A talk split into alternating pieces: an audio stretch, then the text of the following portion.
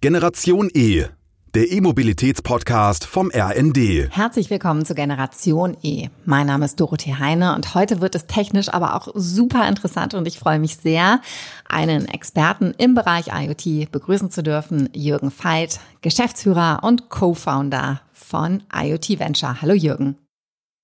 Hallo, guten Morgen. Danke, genau. dass ich da ich sein darf. Ich würde vermuten, fast jeder weiß oder ja, obwohl gerade Wissen würde ich jetzt nicht meine Hand für ins Feuer legen, aber jeder hat schon mal von IoT gehört, Internet of Things. Aber was bedeutet denn das genau? Bevor wir nämlich einsteigen in eure Company, würde ich einmal gerne ganz kurz nochmal hören, was überhaupt IoT bedeutet. Naja, IoT steht für Internet of Things und ähm, ich finde, mit diesen drei Worten ist eigentlich auch schon das, das meiste inhaltlich gesagt. Es geht um das Internet der Dinge auf, auf Deutsch und ähm, am Ende darum, dass man Dinge des alltäglichen Lebens, ähm, des alltäglichen Gebrauchs mit dem Internet verbindet, ähm, ist ein großer, großer Schritt Richtung Digitalisierung und ähm, damit den Alltag erleichtert, diese Dinge vielleicht erlebbarer macht und nutzbarer macht. Und was genau macht IoT Venture? Vielleicht gibst du noch einen ganz kleinen Exkurs einmal in die Historie des Unternehmens, warum ihr euch überhaupt gegründet habt und was ihr jetzt genau anbietet. Das, da muss ich mal überlegen, wie ich am besten mit was ich hier anfange. Ne? Ähm, ich sage mal am besten, was wir tun. Ähm, wir machen genau das, was, was Internet of Things am, am Ende heißt. Wir verbinden Dinge, die für den Besitzer einen gewissen Wert haben mit dem Internet und machen die damit für den, für den Nutzer, für den Besitzer erlebbarer und smarter. Und ähm, parallel dazu ähm, haben wir noch den Effekt, dass für unsere B2B-Kunden, das heißt für die Business-Kunden, ähm, wir denen die Möglichkeit an die Hand geben, ähm, datenbasiert Geschäftsmodelle zu entwickeln, in Kontakt mit ihren Kunden zu bleiben und ähm, dort auch maßgeschneiderte Angebote zu machen.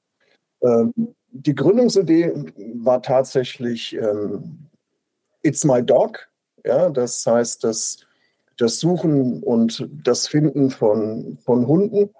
Ähm, mein Mitgründer Holger kam 2015 ähm, mit der Idee oder hat die präsentiert, auch schon sehr sehr weit ausgearbeitet, dass, dass Megatrends vom Menschen, gerade dieses Self-Tracking, ähm, Gesundheit, Ernährung, Bewegung, dass die vom Menschen ähm, auf, auf das Tier überschwappen. Und ähm, ja, das war dann für uns zu sagen, das machen wir. Und ähm, da könnten wir ähm, ein Geschäft drin sehen. Und, und, das haben wir dann auch umgesetzt. Ähm, haben aber erstmal recherchiert, auch auf, auf der technischen Seite und sind schnell zu dem Schluss gekommen, dass es technologisch da ein bisschen schwieriger ist. Ähm, dann hatten wir alle einen B2B-Background und haben uns nicht so richtig an den Konsumenten getraut. Und durch eine Opportunität sind wir dann zum Thema Mobility bekommen, gekommen und haben dann mit dem Fahrrad angefangen. Ja, und ähm, auch da war die Geschichte, und, und IoT Venture. Ähm, wir haben dann erstmal Technologie gesucht und keine passende gefunden, zumindest mal keine, die uns zufriedengestellt hat. Ähm, sowohl was, was die Leistung der Technologie angeht, aber auch das Bezahlbare, also einen Preis. Und ähm, haben dann angefangen, tatsächlich eigene Geräte, eine eigene Hardware zu entwickeln. Das wollten wir eigentlich nie tun, haben wir dann gemacht. Ähm, wir haben eine Hardware entwickelt, haben eine eigene Plattform, ähm, auf der diese Hardware läuft, die mit dem Internet verbunden ist. Und heute liefert die IoT Venture am Ende für, für ihre B2B-Kunden eine schlüsselfertige Lösung. Ja, das heißt, jemand hat ein Produkt, das nicht digital ist, das nicht mit dem Internet verbunden ist, ist komplett analog und ähm, wir haben das gesamte Päckchen, das es dann einem erlaubt, aus diesem analogen Produkt ein digitales zu machen. Und ähm, ich glaube, das machen wir mittlerweile ganz erfolgreich. Ist ganz witzig, weil ähm, wir haben jetzt Anfang September 23. Vor vier Jahren hatten wir 2019 September in Friedrichshafen den, den ersten eigenen Stand auf der, auf der Eurobike in, in dieser Service-Ecke. mit dem einen oder anderen Versicherer noch im Umfeld und da waren wir inklusive Geschäftsführung und Gründer neun Mitarbeiter und hatten gerade ähm, acht und neun an Bord und heute sind wir dann doch fast 80. Also es gab eine gewisse Dynamik in den, in den letzten vier Jahren. Worauf machst du denn diese, begründest du denn diese Dynamik, dass ihr so rasant in den letzten vier Jahren gewachsen seid? Ja, das liegt natürlich ähm, daran, dass wir zum einen offene Türen eingerannt sind. Ne? Ähm, wir sind in zwei Verticals unterwegs. Ähm, mittlerweile ist der Hund wieder auf der Agenda seit 2020.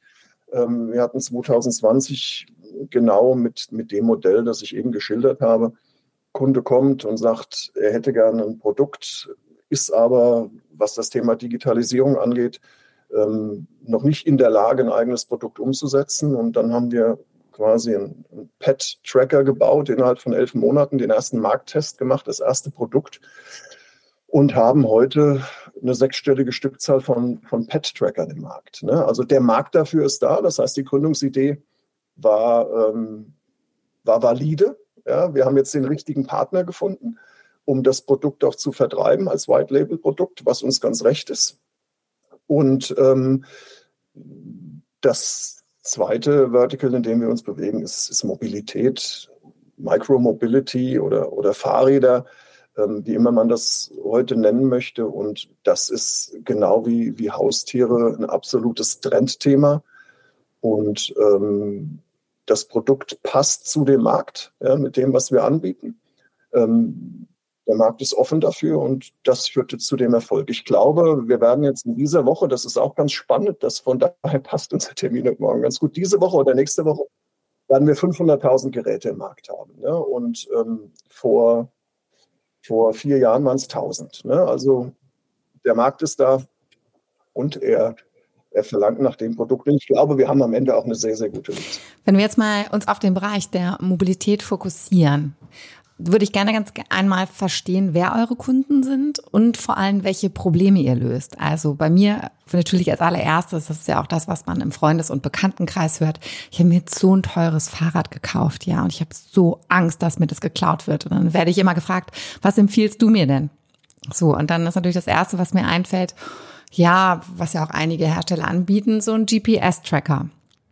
So, und jetzt äh, meine Frage an euch, ist das quasi das, was ihr macht? Ist das äh, diese einzige, der Kernfokus oder bietet ihr noch mehr an? Naja, also ich sag mal, Diebstahl steht natürlich im Vordergrund, ne? weil das, den Gedanken, den du beschreibst, der treibt ja viele um, sobald ein Fahrrad gekauft wurde. Ne? Die kosten ja heute, ich denke, bist ganz schnell bei 3.000, 4.000 Euro oder darüber oder noch viel mehr. Und ähm, da fährt man schon mal nicht mehr ganz so gelassen mit dem Fahrrad zum Bahnhof, lässt es da stehen, fährt ins Büro und kommt abends wieder zurück und ist sich sicher, dass sein Fahrrad noch da steht. Also Diebstahl ist ein großes Thema, ähm, wobei es uns von Anfang an wichtig war, ähm, dem Kunden einfach nicht nur die Information zu geben, wo sein Fahrrad ist. Ja, das ist ja, ich sag mal, der, der erste Schritt, den, den, den es hier zu gehen gilt, sondern vor allen Dingen auch um den Kunden nicht allein zu lassen, wenn das Fahrrad weg ist. Und ich glaube, das ist auch so ein bisschen einzigartig für das, was wir tun. Wenn dein Fahrrad gestohlen wird, ähm, unterstützen wir den Geschädigten bei der Wiederbeschaffung des Fahrrades. Ja, wir kriegen Informationen, wir setzen uns mit dem Geschädigten in Verbindung, wir kommunizieren mit der Polizei, ähm, wir steuern die Polizei, wir helfen der Polizei beim Wiederfinden des Fahrrades und das machen wir auch äußerst erfolgreich. Ja, wir kriegen innerhalb von 14 Tagen drei von vier Fahrrädern zurück. Und ähm, nach drei Monaten sind es über 80 Prozent. Also ich glaube, wir liegen bei 87 ähm, Prozent nach drei Monaten. Das ist dann nicht mehr ganz so relevant, ähm, weil zumindest bei versicherten Fahrrädern im, im Vorfeld dann schon irgendwie eine Entschädigung des, des Kunden stattgefunden hat.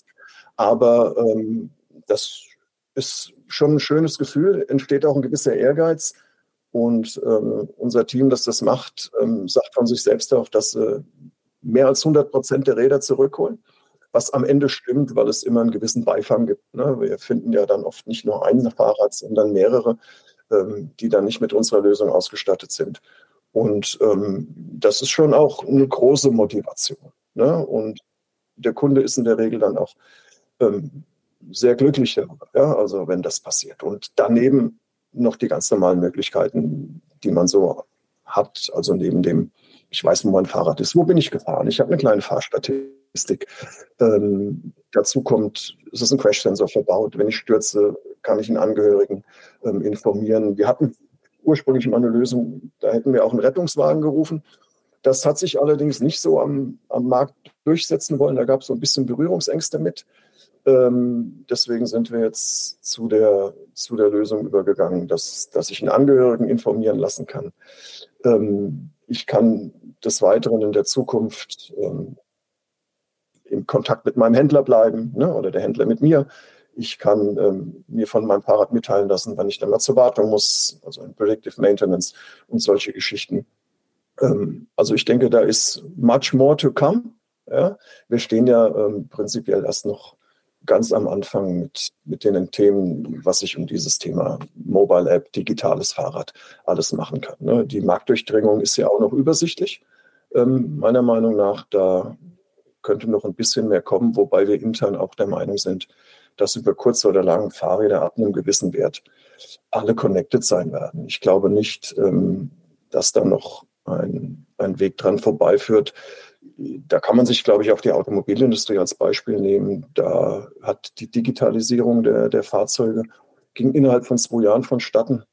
Ähm, ich habe mal irgendwo eine, war mal auf einer Informationsveranstaltung von Vodafone und dann hieß es, ähm, das erste Meeting war viel zu teuer und zwei Jahre später waren dann, dann alle Fahrzeuge connected. Also das wird vielleicht beim Fahrrad nicht ganz so schnell gehen, weil der, der Markt ist ja ähm, nicht ganz so konsolidiert, wie das beim, beim Auto ist.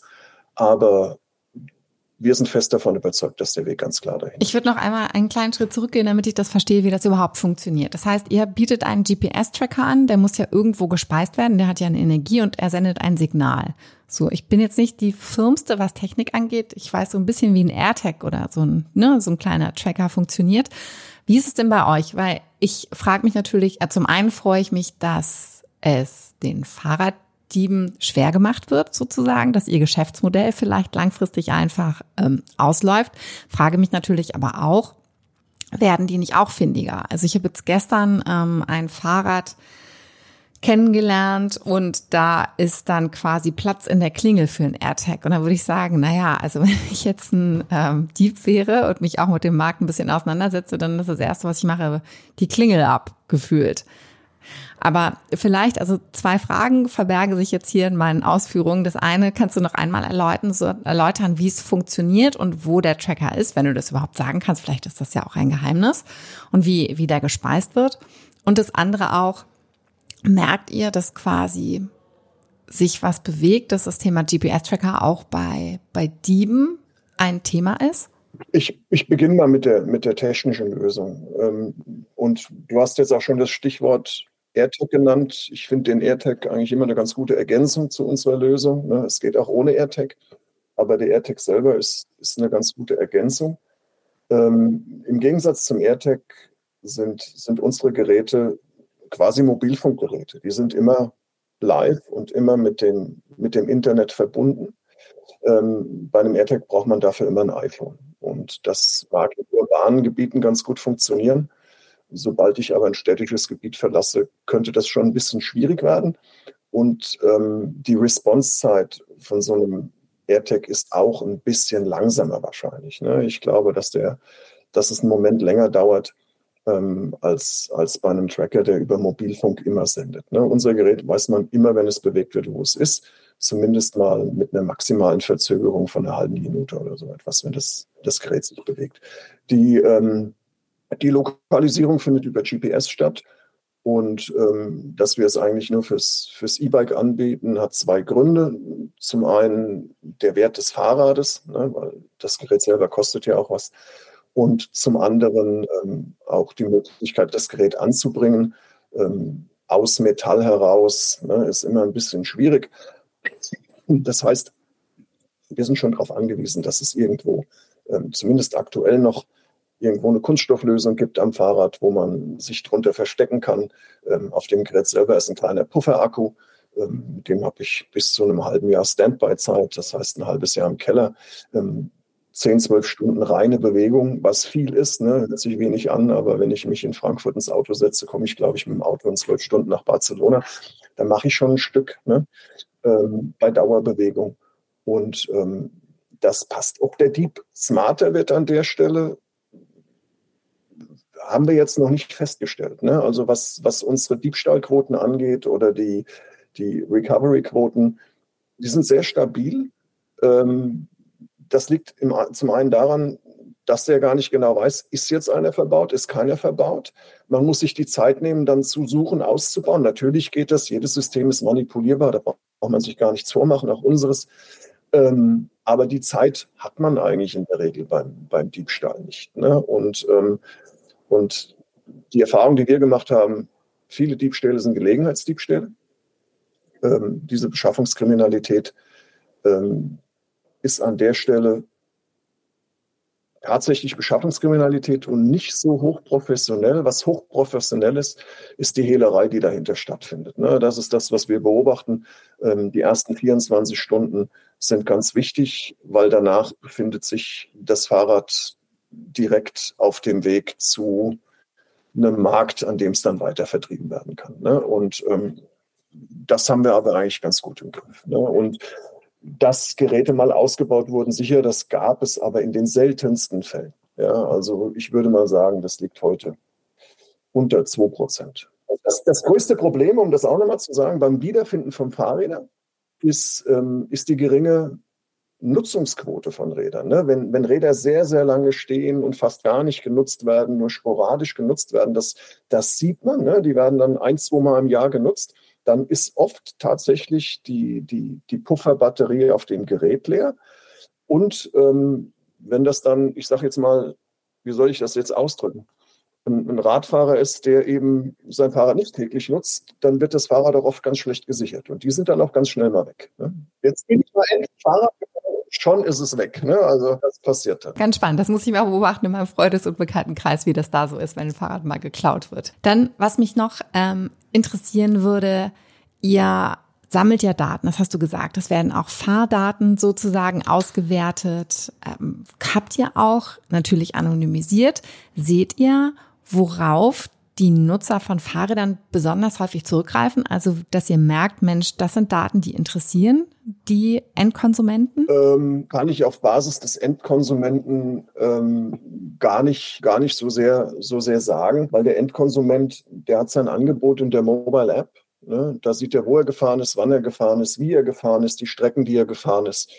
Und ähm, das ist das Thema Fahrstatistik. Er sieht, wo sein Fahrrad ist. Ne? Und, und diese Dinge, die werden natürlich rege genutzt. Das, das Thema Daten wird eigentlich interessanter, ähm, wenn wir über, das, über die Breite der Daten reden und was man da gegebenenfalls noch rauslesen kann ähm, für, für Radhersteller, für, für Flottenanbieter und ähm, und andere B2B-Kunden. Ne? Für, für Flottenanbieter, ob das jetzt ein Abo-Modell ist oder ein Sharing-System oder wie auch immer, die wissen, wo ihre Fahrräder sind. Ähm, die wissen, werden die im Bestimmungsgebiet genutzt, werden die woanders hingefahren, werden die mitten in den Urlaub genommen. Nicht auf individueller Basis, ähm, aber ich kann natürlich schon sehen, ich, wenn ich 1000 Fahrräder im Betrieb habe, wenn davon 15 irgendwo in den Urlaub gefahren wurden, ne, weil die in, in, Spanien, Italien oder sonst wo benutzt werden, aber eigentlich in Hamburg sein sollten. Ne? Und dann muss ich mir halt oder kann ich mir Dinge einfallen lassen, wie ich dann in der Zukunft den Nutzer vielleicht besser darauf hinweise, dass er das nicht darf.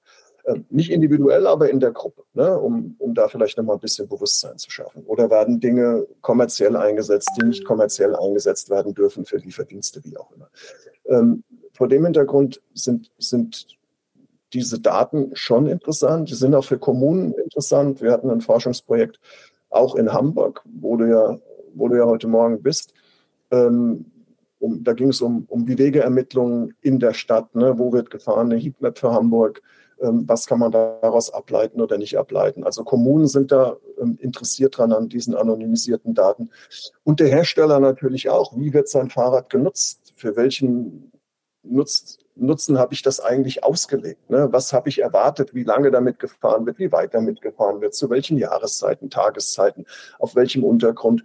Und, und diese Informationen liegen natürlich vor dir auf dem Tisch. Ne? Und ähm, du kannst da ran dein Produkt verbessern. Und das ist eigentlich auch das, wo wir helfen wollen. Ne? Besseres Produkt, Sicherheit beim Fahren, ähm, bessere Verkehrswege, ähm, wo wird gefahren, wann wird gefahren, wo gibt es Brennpunkte. Und ich glaube, da haben wir einiges zu bieten. Und das ist auch mit der Grund, warum ich glaube, dass in, in der nahen Zukunft, und ich bin ein bisschen vorsichtig, ne? warum habe ich ja vorhin gesagt, was, weil, weil wir doch eine sehr defragmentierte Kundenlandschaft haben, aber ich glaube, dass in der nahen Zukunft ähm, deswegen auch die Fahrräder alle connected sein werden. Mhm. Ja, gerade, du hast es angesprochen, hast gesagt, Brennpunkte. Für mich ist das Thema Sicherheit ja natürlich auch total spannend. Das ist ja auch für die Kommunen interessant, wo passieren Unfälle, ne? Sozusagen nicht die, aus dieser Attitüde heraus. Vielleicht es muss erst was passieren, sondern vielleicht lässt sich auch aus solchen Daten herauslesen, wo es oftmals brenzliche Situationen gibt, dass sozusagen schon präventiv auch was geändert werden kann. Aber ähm, gibt es denn noch Herausforderungen, vor, die, vor denen ihr steht, wo ihr sagt, so Mensch, das sind vielleicht Hebel, wenn die umgelegt werden würden, sei es jetzt von der Wirtschaft oder von der Politik oder von den Kommunen, dass sozusagen es für euch noch einfacher wäre zu agieren und auch zu wachsen? Ich glaube, der, der Schlüssel liegt in der Industrie. Ne? Man muss das wollen. Ja? Und ähm, man muss es auch dem, dem Kunden zur Verfügung stellen wollen. Ich glaube, wir befinden uns heute an einem Punkt, ähm, dass man in der Regel ist, sind viele unserer Kunden nicht digital ne, und haben das auch gar nicht auf dem Schirm, sondern die wollen tolle Räder bauen. Ja, die wollen ein tolles Fahrrad bauen, die wollen dem Kunden ein tolles Fahrerlebnis ähm, bieten und ein super Produkt ne, mit einem tollen Antrieb und ähm, mit erstklassigen Komponenten und das ist ja auch alles super. Ne? Ich bin Rennradfahrer, ich fahre im Alltag E-Bike, ich nutze das und mir macht das Spaß und ich fahre auch gerne. Ähm, das Thema Digitalisierung fällt dann an der einen oder anderen Stelle ein bisschen hinten runter und das ist, glaube ich, dann die ganze Story nicht zu Ende gedacht, weil als, als Alltagsradler, ja, der ich ja auch bin, ähm, sind, glaube ich, andere Dinge für mich auch noch wichtig. Ne? Du hast es gesagt, Sicherheit, ähm, Track and Protect. Ja, diese Dinge sind für mich wichtig. Ähm, andere Dienstleistungen, ähm, die gegebenenfalls darüber kommen. Ich habe das Predictive Maintenance angesprochen. Ich kann vielleicht digital, nicht vielleicht, ich kann digital einen Werkstatttermin machen. Ähm, der Handel kann sich dementsprechend auf den Werkstatttermin vorbereiten. Was ist denn zu tun, was ist nicht zu tun? Diese, diese Kundenschnittstelle, wenn wir die digitalisiert bekommen, wo wir auf dem Weg hin sind, ne, wir haben einen Piloten mit einem unserer Kunden laufen, wo wir das machen, ähm, da verkürzt man diese ganzen Weg und diese Dienstleistungskette und macht einfach die Nutzung des Fahrrades ähm, einfacher. Ja, weil es ist ja nicht nur das Fahrradfahren, sondern es gibt ja auch noch andere Themen drumherum. Und da wird öfter mal nicht dran gedacht. Und ich glaube, das ist so eine Herausforderung, da muss es noch so ein bisschen Klick machen. Es gibt Unternehmen, und da haben wir ja einige im, im Kundenumfeld, die das super denken, ne, die da auch super bereit sind ähm, und das auch umsetzen. Und andere sind da noch ein bisschen zögerlich ne, und sind sich auch dieser, dieser Kundenschnittstelle, die hier entsteht, gar nicht so bewusst. Ne, weil, weil am Ende ist es wirklich so, ähm, wer wer über diese Mobile-App mit dem Kunden kommuniziert, ne, der geht halt im Dialog und der geht auch nicht in Vergessenheit. Und ähm, das ist, glaube ich, ein ganz, ganz wichtiges Asset oder ja, so würde ich es nennen, dass, dass der eine oder andere verschenkt. Und ich glaube, das ist so ein bisschen eine Herausforderung. Das muss Klick machen und ähm, dann sind wir, dann ist es auch wie, ein, wie eine Seite umgeblättert vom, unconnected zum connected Bike, bin ich mir ziemlich sicher. Das ist, glaube ich, die größte Herausforderung.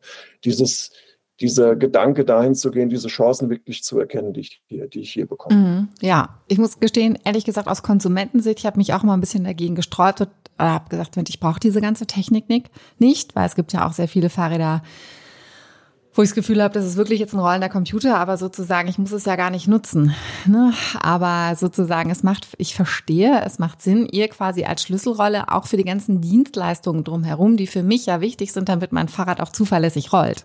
Ja, sei es Werkstatttermine, auf die ich vier Wochen warten muss, wenn ich sie gut planen kann, dann fühlt sich das ja nicht an, als müsste ich vier Wochen warten.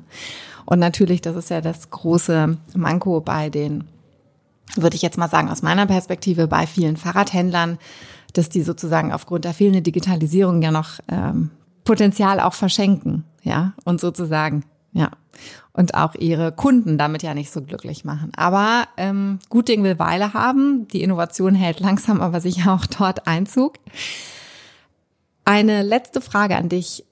Du hast es immer mal wieder in deinen Sätzen angeteased. Wenn du jetzt so vielleicht ein oder zwei Trends rauskristallisieren müsstest, wo du sagst, Mensch, das wird jetzt in den nächsten Jahren auf uns zukommen und da werdet ihr vermutlich auch mitspielen. Kannst du da vielleicht uns einen kleinen Ausblick geben? Ja gut, also der, der Trend schlechthin, ne, ich glaube, ich habe es schon ganz oft erwähnt, die Fahrräder werden alle connected werden. Davon bin ich ganz fest überzeugt. Ja?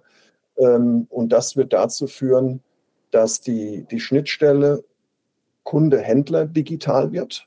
Ja, das heißt, ähm, in, in unserer Welt, wenn wir in Darmstadt oder in Köln darüber nachdenken, dann ist das wirklich so, dass ich meinen Werkstatttermin im Prinzip aus der App heraus buche dass ich ähm, auch diesen kompletten Lifecycle eines Fahrrades über die App dokumentiere. Ne? Wann war es zur Wartung? Wie war es zur Wartung? Wann wurde es gemacht? Ähm, wie wurde es genutzt? Wie weit wurde es gefahren? Bei welchem Wetter ist gefahren? Ähm, das kann ich zumindest mal als, als Konsument alles an Informationen sammeln. Ne? und habe das für mich, da erfährt auch kein anderer was davon, ne? sondern das ist eine sehr individuelle Information, die dann der Besitzer dieses Fahrrades hat und die letzten Endes irgendwo mit dem Fahrrad verknüpft sind und ähm, mit allem Positiven, was sich damit verbindet. Ähm, und am Ende bekomme ich nach meiner Nutzungszeit oder wenn ich mich für ein neues Fahrrad entscheiden möchte, auch irgendwie einen Score für dieses Fahrrad geliefert. Ich glaube, das wird auch kommen. Ne? Es wird sowas wie eine Bewertung für dieses Fahrrad geben ähm, auf digitaler Basis, zumindest mal einen ersten Schuss, das dann gegebenenfalls im Handel nochmal verifiziert werden kann.